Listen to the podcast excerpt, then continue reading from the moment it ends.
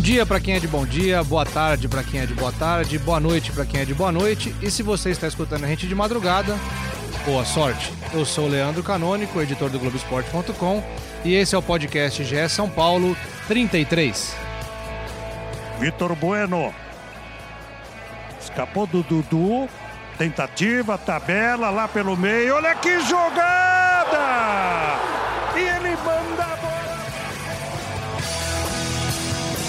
Tá aí o Vitor Bueno errando a bola do jogo ontem na derrota do São Paulo para o Santo André. Primeira derrota do São Paulo no ano. Santo André 2, São Paulo 1. Inúmeras chances perdidas, mas essa com certeza foi a principal. Hoje, excepcionalmente, gravando o podcast GE São Paulo com Marcelo Razan e Eduardo Rodrigues por telefone, cada um em suas respectivas casas. Choveu muito em São Paulo, muito, muito mesmo. A cidade está caótica nessa segunda-feira, dia da nossa gravação. Então, algumas pessoas não conseguiram chegar à redação, outras conseguiram, dependendo do horário. Então, a gente deixou nossos setoristas em casa para eles não perderem nenhuma informação e também não correrem nenhum risco nos alagamentos da cidade. Razan, Edu, sejam bem-vindos. E logo de cara, por favor, me expliquem o que, que o Vitor Bueno fez, por favor. Já entrei, já entrei de solo aqui no Edu, porque ele demorou pra falar, ia deixar pra ele. Eu tava lá no estádio, é difícil de explicar, a gente tava com uma visão até panorâmica ali da, do, do- da, da visão das cabines. E o São Paulo tava chegando com uma linha de passes, só troca de passes rapidinho, um, dois, um, dois, e na hora que chegou na cara do gol, clareou tão rápido.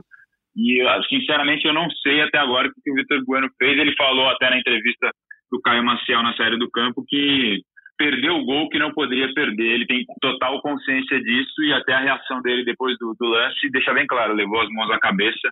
E, e seria mais um gol ao estilo Fernando Diniz raiz, né? Justamente aquele, aquela construção de jogada que ele tanto gosta, tanto pede para o time trocar passes rápidos, envolver o adversário. O São Paulo foi num sistema ataque total no segundo tempo, uma escalação muito ofensiva, até me lembrou a final, um jogo do, do Santos antigamente que o Dorival tirou um zagueiro e colocou um volante, um atacante, enfim, o, o, o Fernando Diniz deixou o time só com um jogador de característica defensiva, só o Arboleda no segundo tempo.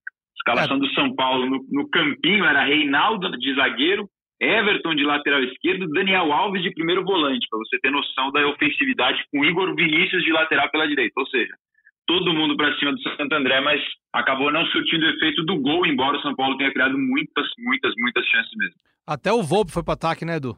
É, pois é, teve uma, um lance ali que. É, vários lances, na verdade, no final do jogo, que o Volpe virou um meio-campista, né? Ele que estava armando, dele até perdeu uma bola uma hora ali. É, o Santo André quase consegue fazer o terceiro, só que o jogador meio que se enrolou, não conseguiu evoluir. É, e sinceramente, assim, eu gostei da ousadia do Fernando Diniz, né? Ele voltou para o segundo tempo já com essas mudanças, tirou o Juan Fran, que é um lateral mais defensivo, colocou o Igor Vinícius. É, e o São Paulo amassou o time do Santo André mais uma vez, né? A gente viu o jogo contra o Novo Horizontino, que o São Paulo amassou o Novo Horizontino, só que esse gol não sai de jeito nenhum. É, e aí a gente entra naquela discussão, né? Será que é uma culpa do Diniz? Ontem eu vi que ele tentou, fez de tudo, é, colocou o Everton ali na, na esquerda para ter um pouco mais de profundidade, mas aí a gente não pode, o torcedor às vezes fica irritado, ah, o Fernando Diniz é, nunca ganhou nada na vida, só que é assim, agora eu vou ter que, é, a gente tem que ser justo. Se os jogadores não cumprirem o papel dentro de campo, colocando a bola pro gol, aí a culpa, desculpa, mas não é do Diniz, né? A culpa é dos jogadores. Eu concordo com o Edu, eu acho que, que é, nos últimos dois jogos, a gente já falou isso semana passada aqui do jogo do Novo Horizontino e, e a gente volta a repetir, né, como diria Muricy Ramalho, o São Paulo perde muito gol. O São Paulo não decide o jogo quando tem que decidir. E isso é um problema desde o ano passado. É, a bola do Vitor Bueno, sabe? A bola do Everton ali, se ele tem um pouquinho mais de calma, ele consegue tirar o goleiro. O Fernando Henrique fez uma boa partida pelo Santo André, fez uma ótima partida. Até o Fernando Diniz disse na coletiva depois que se pegar os últimos jogos do São Paulo, a exceção do empate com o Palmeiras, né, o 0 a 0 nos outros jogos, até nos que venceu, os goleiros adversários foram dos melhores em campo. Ele tem razão. Só que o São Paulo tá consagrando os goleiros, porque o São Paulo não consegue tirar a bola deles. Né? Ou chuta em cima. O gol do São Paulo mesmo ontem, na verdade, assim, se você pegar a, o aproveitamento do Daniel Alves batendo falta ontem, é ridículo. Saiu o gol porque desviou na barreira e enganou o goleiro. Mas as outras faltas que ele tentou foram horríveis. Ele bateu muito mal. Né? Em algumas delas, o Hernanes, que bate melhor, bate com as duas pernas, já não estava em campo. Mas, assim, é, o São Paulo precisa melhorar muito finalização. E eu, durante a semana, lembro de ter visto uma matéria do Razão, do Edu, eu não sei de, de qual dos dois, mas que dizia que o São Paulo treinou finalização. Né? Focou na semana em finalização e que os atacantes tinham tido um bom rendimento. Né? E aí É, eu... e- Isso aí até um, é uma, um fato, é bom você ter entrado nisso, que a gente comenta isso desde o Cuca, né, Razão? Razão vai, vai saber também que a gente acompanhava os treinos do Cuca e, e sempre treinou muita finalização. Essa semana eu tive lá também, teve um- uma. O Diniz não costuma abrir, mas as finalizações ele abriu para a imprensa ver. E assim, o aproveitamento do Brenner, incrível aproveitamento do Brenner. O Pato, eu até postei no, no Twitter e acho que na matéria a gente embedou lá o tweet.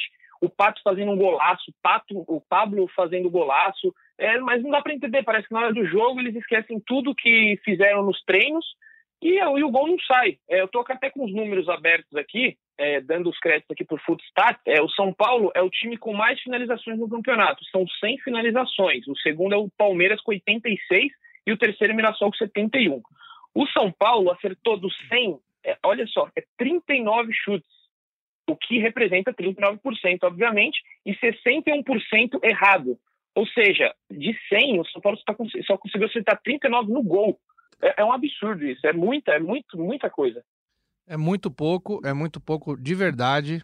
É, o desempenho do São Paulo é, ofensivo tem sido muito ruim pelo que cria e é uma preocupação. Né? O próprio Diniz ontem disse que o São Paulo vive no limite. Ele fez até aquela, aquela tradicional declaração dele de dizer que quanto mais volume de jogo você tem, mais perto da vitória você tá, mas sem fazer gol não adianta nada. E eu, eu até perguntei para ele, Leandroca, na, na entrevista, que assim, isso é uma constante dos trabalhos dele recente, né? Tanto no Fluminense quanto no Atlético Paranaense. O time cria muito, mas não consegue definir. Eu perguntei para ele o que, que falta para dar esse passo final nos seus trabalhos, porque é nítido que o time domina o adversário, tem mais a posse da bola, cria chances em abundância, finaliza pra caramba no gol. O que falta para dar esse passo final no seu trabalho? Ele falou: tem que colocar a bola para dentro. Não tem muita explicação. Enquanto não faz, não pode tomar, porque a gente poderia ter evitado os gols do Santo André. E ele também lembrou, claro que contra o Novo Horizontino foi uma interferência muitíssimo mais grave da arbitragem, porque foram quatro lances capitais, dois pênaltis e dois gols. O jogo contra o Santo André também teve interferência no placar de, de um erro, porque o primeiro Bem gol lembrado. do Santo André saiu saiu numa jogada que estava impedida, mas como não temos VAR, né, nessa primeira fase do Paulista, o gol foi validado. Quando sobe de cabeça ali para disputar na área, o jogador do Santo André está impedido e no rebote sai o gol do Santo André, o primeiro. E no momento que o São Paulo já jogava melhor, e quando sofre o segundo gol, o São Paulo estava dominando completamente o jogo. E aí toma um gol de contra-ataque, no qual a dupla de defesa que estava escalada com o Arboleda e o Anderson Martins, o Anderson Martins que substituiu o Bruno Alves, que sofreu aquela pancada no tornozelo, no pé, contra o próprio Novo Horizontino, os dois zagueiros ficam no mesmo jogador. Na verdade, o Anderson vai na primeira trave para marcar um atacante do Santo André e o Arboleda nem sequer chega nesse mesmo jogador e o Dudu Vieira do Santo André aparece dentro da área completamente livre, assim, uma falha grave de, de, de posicionamento da defesa. O Reinaldo também tá, fica para trás do lance porque tem um jogador infiltrando por trás dele e ainda tem esse jogador que faz o gol. Então, assim, muito desorganizado nesse lance do gol do Santo André no segundo. E lembrando que o Volpe salvou que seria o 3 a 0 ainda no primeiro tempo, né? É verdade, bem, saiu para fazer uma lembrado. garrafa. Esse Se não tá foi- saiu o terceiro, era 3 a 0 É, E você e, falou da arbitragem, desculpa, Edu. Você não, falou só complementando da... Tá, uma. pode. Posso só complementar um negócio pra gente? Acho que vai sair aí do papo de gols pró. É, a Ah, vai? São- Já vamos sair? Não, você ia falar da arbitragem, não ia? Ah, tá. Eu já, eu já previ o que você ia. Eu consigo, eu, consigo quebrar o roteiro até por telefone, É. me desculpa. Mas vamos, é só, só um dado aqui que eu acho curioso. É, o, o Hernanes falou isso, o Diniz também, que geralmente os times do Diniz ele quer que é, 20% das chances criadas convertam em gols. Ou seja, se o São Paulo cumprisse a meta, o objetivo do Diniz, teria 20 gols no campeonato. Sem finalizações, 20 gols era a meta. O São Paulo tem apenas 6 gols. Ou seja, converte apenas 6% das chances criadas. Era só esse dado que eu queria dar. aí. E foi bom ter falado do Hernanes, Edu, porque o Hernanes ontem, é, no último domingo, desculpa, é, acertou uma bola na trave, né? O jogo, o jogo tava 0 a 0 ainda? Você lembra, Razan? O jogo estava 1 a 0 Sim, tava, Tava tava, não, 0 a 0 Santo São Paulo já tava perdendo, acho que tava perdendo já. É, tava Isso, 1 a seria o 0. gol de 1 a 0. empate, seria o gol de empate, Isso, é seria o gol de verdade. Eu não lembro se é o Vitor Bueno ou se é o próprio Pato ou o Pablo, não sei. Alguém cruza da esquerda e o Hernanes finaliza, é o, goleiro o Fernando Henrique é espalma e a bola bate na trave, exato. É uma e o Hernanes teve uma trave, outra bola que ele, que, ele, que ele entra na área e finaliza também a jogada, mas não consegue fazer o gol. E Duas o... vezes que ele apareceu bem.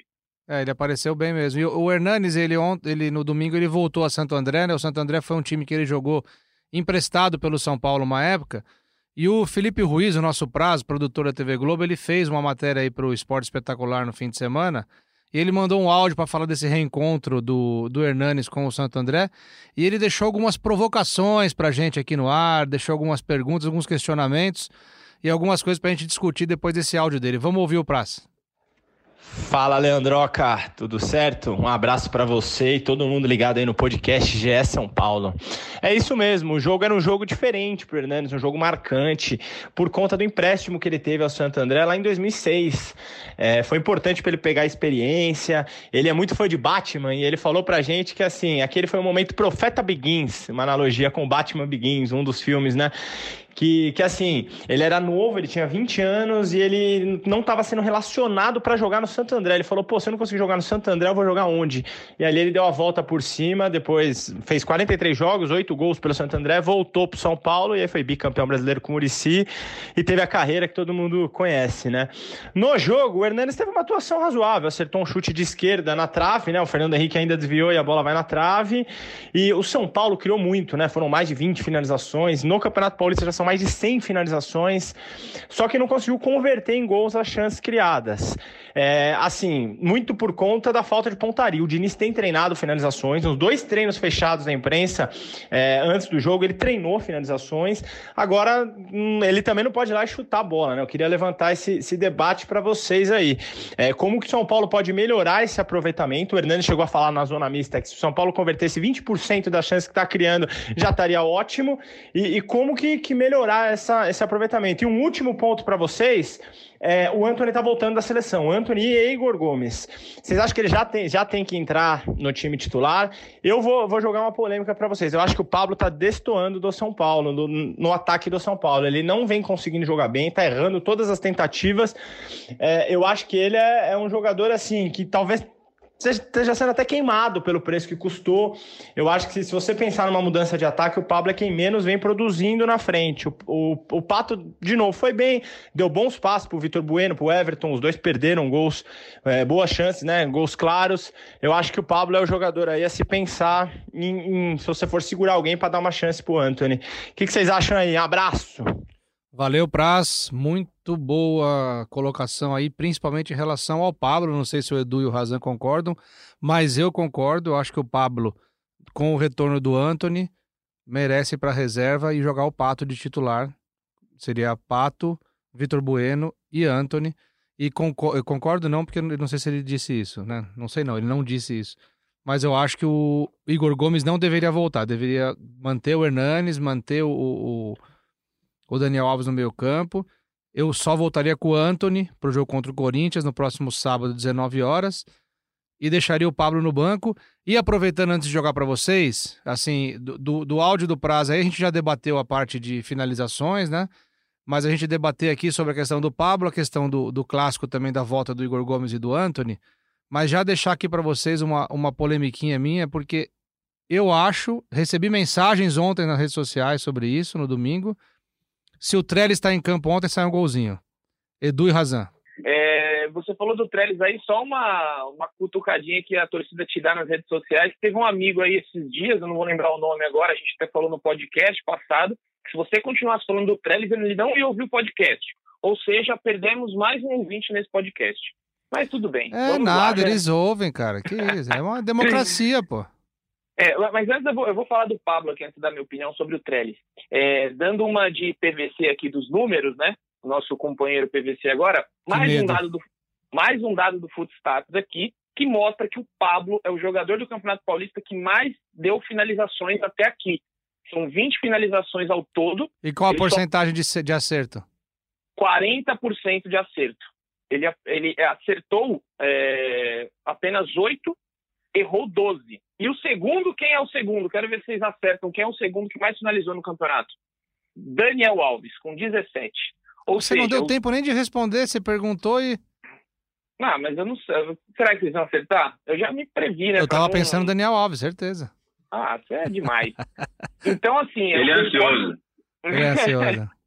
eu concordo muito com o Praz que o Pablo realmente está destoando. Um centroavante que recebe 20 bolas no campeonato e faz só um gol, desculpa, mas não dá para jogar, não dá para ser titular nesse momento no São Paulo. Acho que o Pablo tem capacidade, pelo que mostrou no Atlético Paranaense, que pode ser titular sim, mas nesse momento não dá, né, Pablo? 20 finalizações de só um gol. Então, eu acho, se eu fosse ali o Diniz, do jeito que está hoje, eu colocaria o Anthony do lado direito no jogo contra o Corinthians, já colocava o Anthony para jogar, jogou todos os jogos do pré-olímpico, tá com a, o físico em dia, e deixava o Pato de centroavante, que até o Razan me mandou uma mensagem hoje mais cedo, num aplicativo aqui de conversas, falando exatamente disso, né? Do, o Razan pode até falar melhor que o Pato é um jogador que agora ele está recuando um pouco e jogando às vezes como um 10. Ele te, mandou, ele te mandou pelo ICQ, foi? Um não, é aplicativo é WhatsApp, de conversa. Né? Então fala, ah, pô. Pra... Não, pra que ficar fazendo propaganda? O WhatsApp não tá me pagando a gente? Vai, o segue. Então, o Razan falou exatamente isso, né? Que o Pato ele tá recuando um pouco mais, jogando ali como um 10 e está numa boa fase. Apesar dos dois gols contra o Novo Horizontino não terem sido validados, o Pato hoje está muito melhor do que o Pablo. Com certeza. Razan. Então, é, o Pato teve esses dois lances que ficou bem claro isso, né? O, até o Prazo comentou. A bola enfiada para o Vitor Bueno, que foi nessa jogada da linha de passe, deixou na cara, ele teve muita inteligência, e também para o Everton. Ele gira o corpo, gira o pé assim na hora certinha, o Everton sai na cara do gol, finaliza cruzado, o Fernando Henrique pega. É, eu acho que o Pato está evoluindo, né? Mais uma vez a gente está falando isso. É o terceiro jogo que ele participa de alguma maneira efetiva dos lances criativos e perigosos do São Paulo. Só teve um lançamento do Daniel Alves no primeiro tempo, que ele foi dominar a bola e aí ele praticamente deu uma de zagueiro. Ele dominou, a bola ficou para trás e o zagueiro tirou do, da área do Santo André. Mas ele vem evoluindo sim.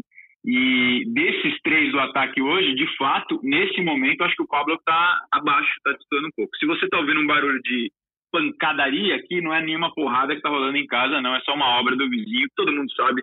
Somos gente como, como todo mundo, então temos esses problemas do dia a dia, né, Leandroca? É, na verdade, o que é problema para você é solução pro vizinho, porque ele tá reformando, né?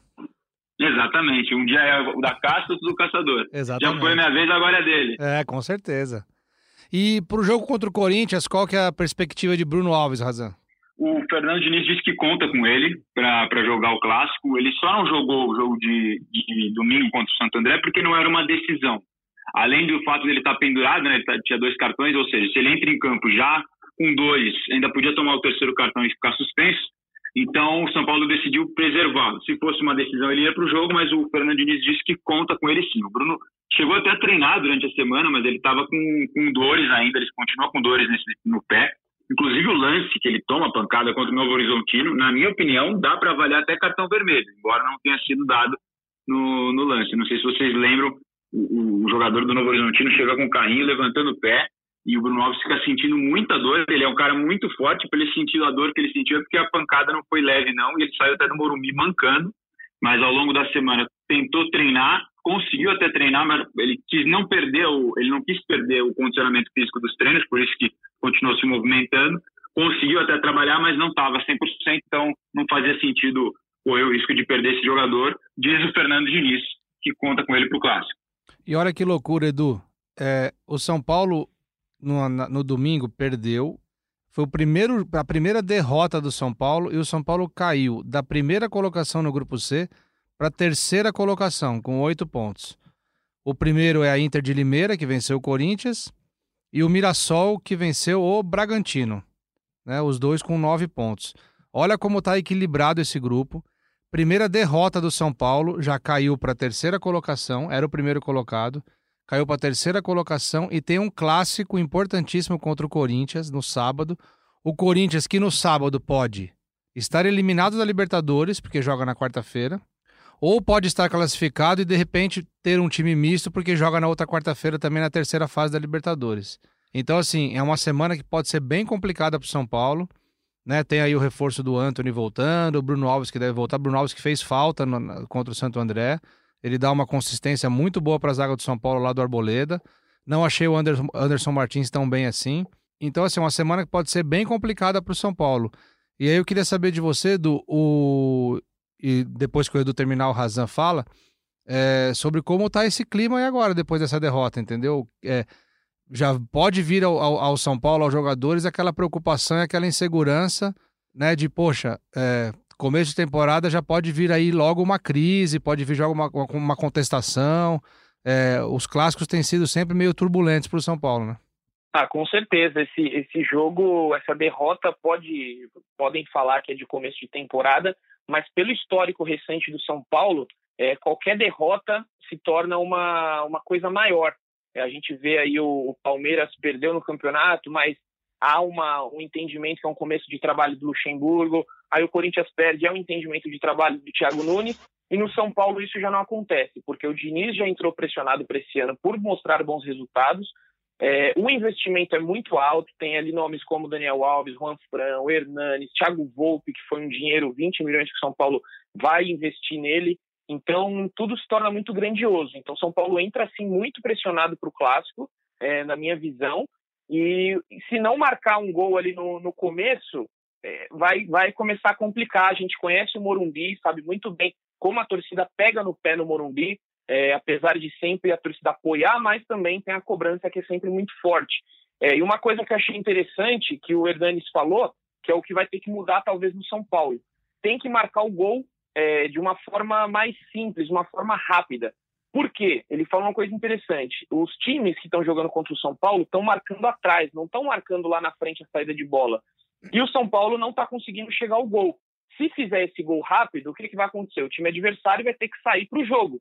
E aí o São Paulo consegue nos contra-ataques liquidar a partida. Só que esse primeiro gol não está acontecendo. Então eu acho que se o São Paulo demorar para fazer um gol ali, com o Morumbi provavelmente cheio, vamos especular aí, né? Umas 30 mil pessoas, a gente espera aí, é, vai começar a complicar. Então eu vejo sim o São Paulo muito pressionado.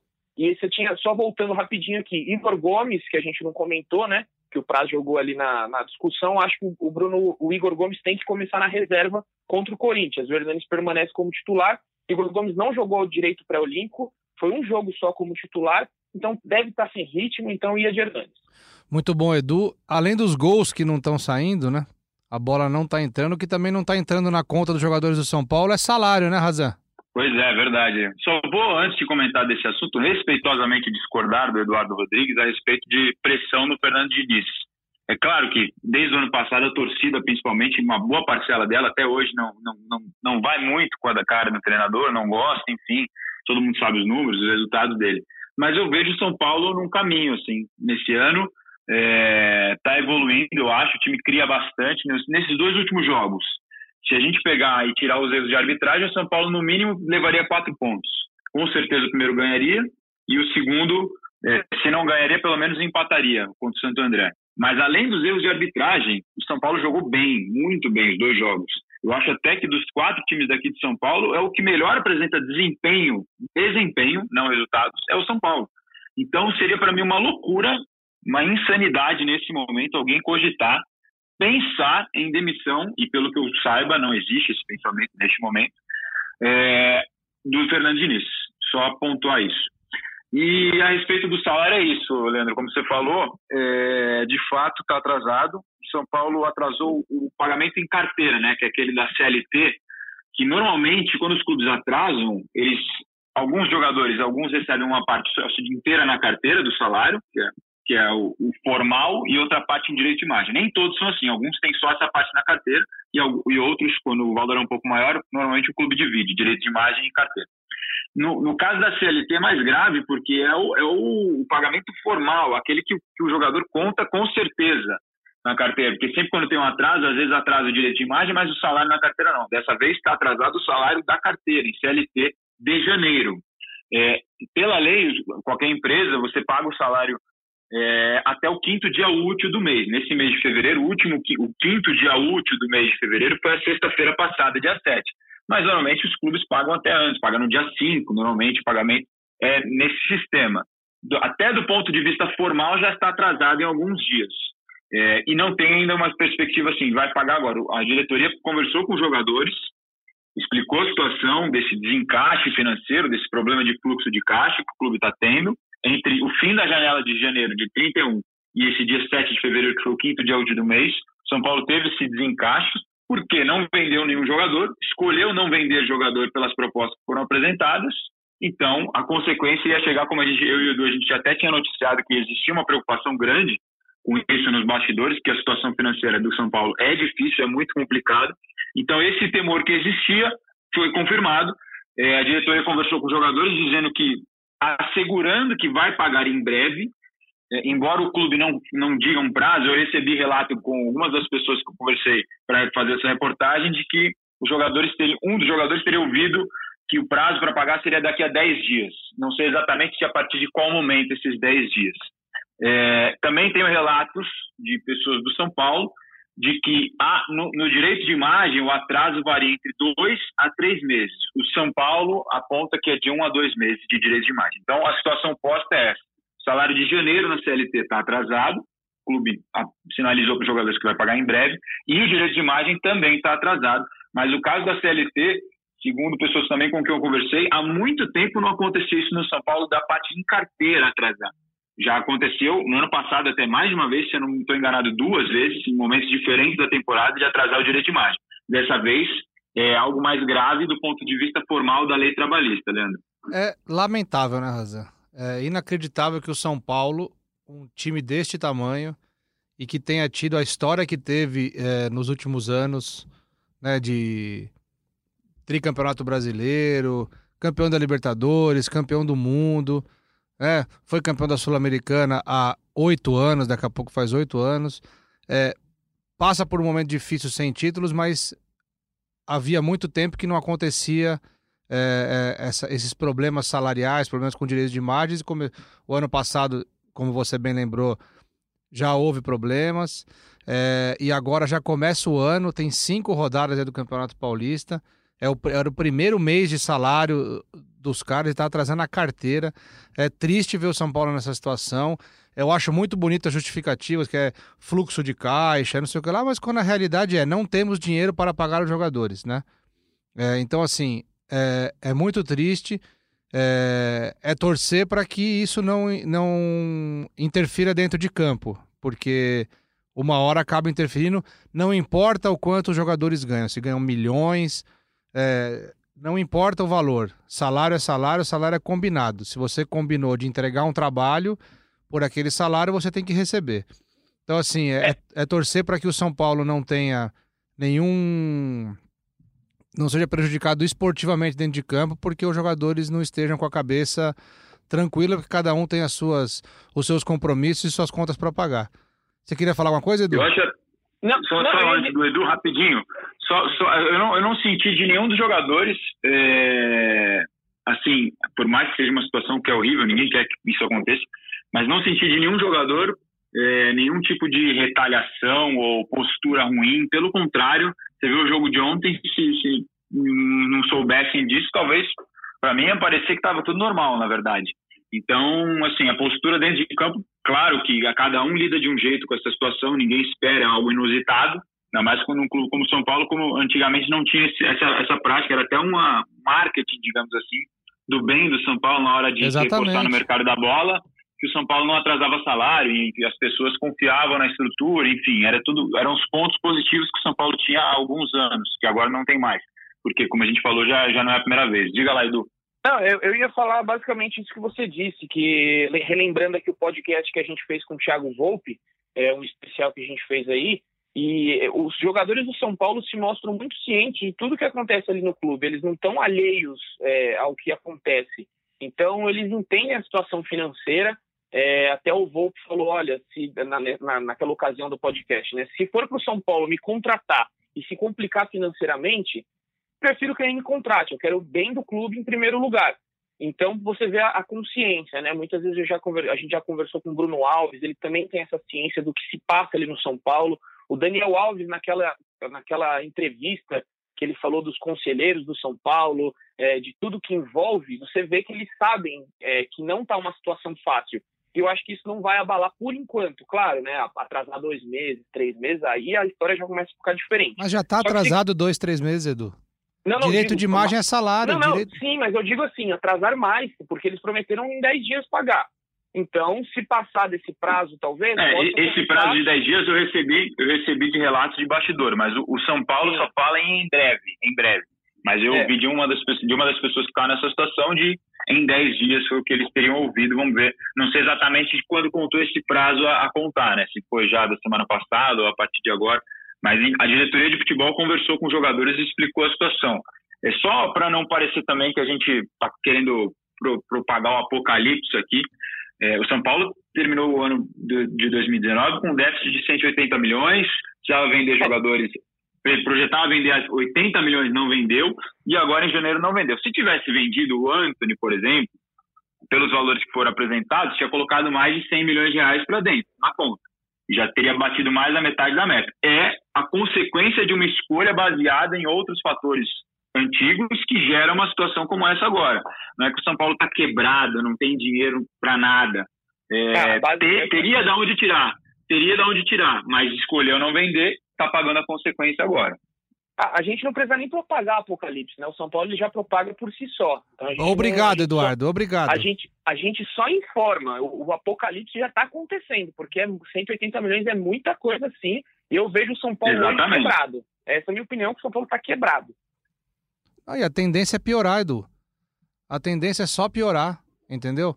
É, se, não vem... se não conseguir então... mudar a situação rapidamente, vai piorar, é. porque já tá, já tá atrasando direitos de imagem outra, desde o ano passado. A situação do era outra que poderia ter, ter também evitado a situação, esses atrasos agora. Se tivesse acertado a venda do Valls, por exemplo, que era uma proposta de 6 milhões de euros, se eu não estou enganado de cabeça, estava mais ou menos 25 ou 30 milhões de reais. Não, ter, não teria resolvido o problema, mas amenizaria um pouco. Então, é uma bola de neve. Aquele nível de investimento que foi feito ano passado, como a gente já falou várias vezes aqui, foi absurdo. Nunca vi um time contratar tantos jogadores de nome com valores tão altos numa mesma temporada. Eles seriam protagonistas em qualquer time do Brasil se fossem contratados em anos diferentes, em clubes grandes. Eles foram contratados todos juntos na mesma temporada por uma gestão que falava há alguns anos em zerar a dívida de São Paulo ou baixar as contas e está chegando no último ano fazendo o contrário. É, é, é, é, é terrível a situação de São Paulo. É muito terrível. É muito terrível, porque não é de hoje. E assim, o São Paulo tá parecendo aquela, aquela pessoa que tem dívida e ela não para para racionalizar e fala assim: não, olha, eu preciso de um choque de realidade, eu preciso botar os pés no chão. O São Paulo acha que vai ganhar na loteria a qualquer momento. Teve propostas pelo Anthony, optou por não vender, porque acha que vai ganhar mais lá na frente. Né? E tá correndo esse risco. Né? não quis vender outros jogadores também para correr o risco de tentar ganhar lá na frente. É, o que, que existe, Razan, de, de perspectiva para o São Paulo para a próxima janela de transferências, né? E como que é o clima entre os conselheiros, assim, porque o, o, o Leco vai ser cobrado agora em reunião de conselho por tudo que está acontecendo. É, a próxima reunião agora é dia 13 de fevereiro, mais conhecido também como quinta-feira desta semana agora, é a primeira reunião do Conselho Deliberativo. Com certeza as finanças não está formalmente isso na pauta da reunião, né? Mas com certeza isso vai ser assunto, porque o orçamento estourou em 180 milhões no ano passado. Claro que aí tem também acordos judiciais que você paga alguns anos para frente, eu acho que cerca de 55 ou 60 milhões desse valor são acordos judiciais que foram feitos e aí você paga a perder de vista em alguns dos casos, tem casos que é três anos para frente, quatro anos para frente, mas enfim, é o rombo fiscal do São Paulo. Isso com certeza vai ser assunto na reunião do Conselho. E num ano político, no ano de eleição, São Paulo vai eleger novos conselheiros e novo presidente no final do ano, isso tudo você multiplica por uns 10 aí, o tamanho da bola de neve que se torna um problema financeiro de uma gestão que está tentando sair da fila de títulos e não consegue. Não só essa gestão, né? A, a fila começa desde 2012, mas a boa parte já está agora. Então, o caldeirão político do São Paulo também está começando a ferver mais. E na última semana já teve mais um, um, um, fator nesse caldeirão, que foi a saída do diretor jurídico Leonardo Serafim. É, ele e o São Paulo acertaram essa saída em comum acordo. Por que, que ele antecipou essa saída agora? Ele, assim como outros seis, seja funcionários ou diretores executivos, são diretores ou funcionários remunerados que, ao mesmo tempo, são conselheiros do São Paulo por uma mudança no estatuto, a partir de abril agora, ou seja, daqui a dois meses, esses, esses profissionais que estão nessa situação são remunerados, ou seja, recebem salário e ao mesmo tempo são conselheiros, vão ter que optar. Ou eles continuam com o cargo remunerado, ou eles continuam com a cadeira deles no Conselho Deliberativo do São Paulo. Hoje, eles estavam licenciados do, do, da do Conselho Deliberativo, ou seja, não exerciam o cargo de conselheiro, mas porque estava trabalhando, recebendo dinheiro do clube. No caso do Serafim, ele já antecipou a decisão. Ele sai da diretoria executiva jurídica e vai continuar como conselheiro. Ele é conselheiro do São Paulo eleito. É, um dos motivos para a saída dele é também, pelo que a gente apurou, é, é, o aspecto político. Há uma possibilidade de concorrência a um cargo vitalício de conselheiro. Como é que você vira conselheiro vitalício no São Paulo?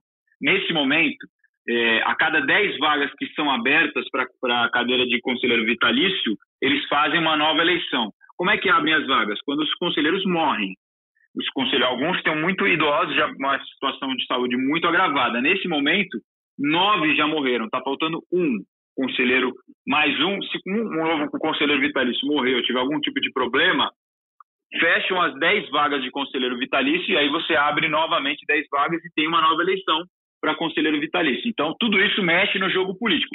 Qual que é a diferença de ser conselheiro vitalício e eleito? Não precisa falar, você não concorre mais, não precisa se preocupar mais em eleição nenhuma para você continuar com o seu cargo político no clube. E, politicamente, o voto de um vitalício é um que você não precisa trabalhar depois na luta. Claro que você, politicamente, você vai precisar ter o cara do teu lado, mas é um cara que você, entre aspas, conquista para sempre, porque ele vai estar tá lá enquanto ele for vivo, enquanto ele estiver exercendo o cargo dele. Por isso que o poder de um conselheiro vitalício é maior do que um eleito, porque o eleito pode não estar na próxima administração, no fim desse ano agora vai ter eleição para eleger novos conselheiros, vai até aumentar o número de cadeiras, né? Hoje são 240, vão para 260. Tudo isso mexe com o bastidor político de São Paulo. Os outros diretores que estão nessa situação, tem o Rodrigo Gaspar, por exemplo, que é do administrativo, o Elias do financeiro, é, o Paulo Muti, que é superintendente de gestão de contratos, tem, enfim, outros funcionários e diretores, ainda, pelo que eu saiba até agora, não tomaram uma decisão definitiva, mas até abril isso vai ter que ser definido ou eles vão permanecer nos seus cargos remunerados, ou eles vão ficar com a cadeira no conselho. Aí vai muito Leandroca, Edu e o Leon, que deve estar maluco já com o tempo do podcast, querendo encerrar, vai muito da particularidade de cada um, tanto econômico, o quanto aquele dinheiro vai fazer falta ou vai ajudar a vida financeira do cara, isso é pessoal de cada um, e quanto da, ele tem desejo barra vontade de participar da vida política e ter alguma interferência na vida política do São Paulo. Aí são escolhas que cada um vai fazer ou pode antecipar, como o Leonardo Serafim fez. Open Bar de informação com Marcelo Razan. Ativou o modo Eduardo Rodrigues, né? Falou mais que rádio. Edu, tá por aí ainda? Sempre, estou ah, aqui. Achei que tinha Sempre dormido. ouvindo as, as, informações claras, objetivas de Marcelo Razan. É impressionante, né, cara? Uma pena é, é uma honra. É uma honra estar ao lado desse homem. É sempre uma honra, né? Ah, eu falei, é uma honra.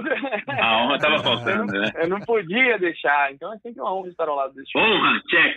O... Prazer inenarrável, faltou também. O honrado, é... já faz suas considerações finais aí, projeta a Semana do Tricolor e se despede que eu vou... Eu que tô com o botão para desligar aqui. A, a, a, sua ligação está no meu celular. Tiveram, tiveram é, muito poder, né? É, garoto. A, a, nossa operadora é a mesma, não vai cobrar nada, fique tranquilo. É, mas vamos lá, considerações finais é que essa chuvarada toda, essa catástrofe que aconteceu na cidade de São Paulo, muito triste, afetou também o Morumbi, é, como sempre, né? O Morumbi sofre com isso, acho que desde quando foi construído, com essas fortes chuvas, é, só que dessa vez aconteceu é, o, o, menos pior, podemos dizer assim, né? É, nem todas as, as, instalações sofreram prejuízos. O São Paulo soltou até uma nota oficial em que disse que a parte ali das piscinas estava com muita lama. É, os nossos jornais aí da Globo mostrou, eles mostraram o dia inteiro é, essas imagens do Morumbi. Então as piscinas ficaram bem afetadas, só que dessa vez é, não teve tanto, é, não teve tanta destruição nos vestiários, na sala de imprensa, no saguão. É, o refeitório foi um dos locais atingidos. Então, é, o São Paulo acha que não vai, por enquanto, né? Vamos ver como é que vai ser as chuvas aí. Não vai ter nenhum problema é, em, em caso de adiar o jogo do, contra o Corinthians ou colocar em outro estádio. Por enquanto, não há essa possibilidade. O São Paulo descarta no momento, porque acredita que até sábado, dia do jogo, tudo já vai estar normalizado, os refeitórios já vão estar é, nos seus devidos é, moldes, já vai estar tudo ok. As piscinas, que aí acho que demora um pouco mais, mas para ter um jogo ali no Morumbi não precisa das piscinas, obviamente. Então a parte do estádio vai estar ok para o jogo de sábado. Obrigado, Edu. Valeu pela participação. Até, até algum dia aí. Até algum dia. Aquele abraço, amigo. Valeu. Razan, suas considerações finais.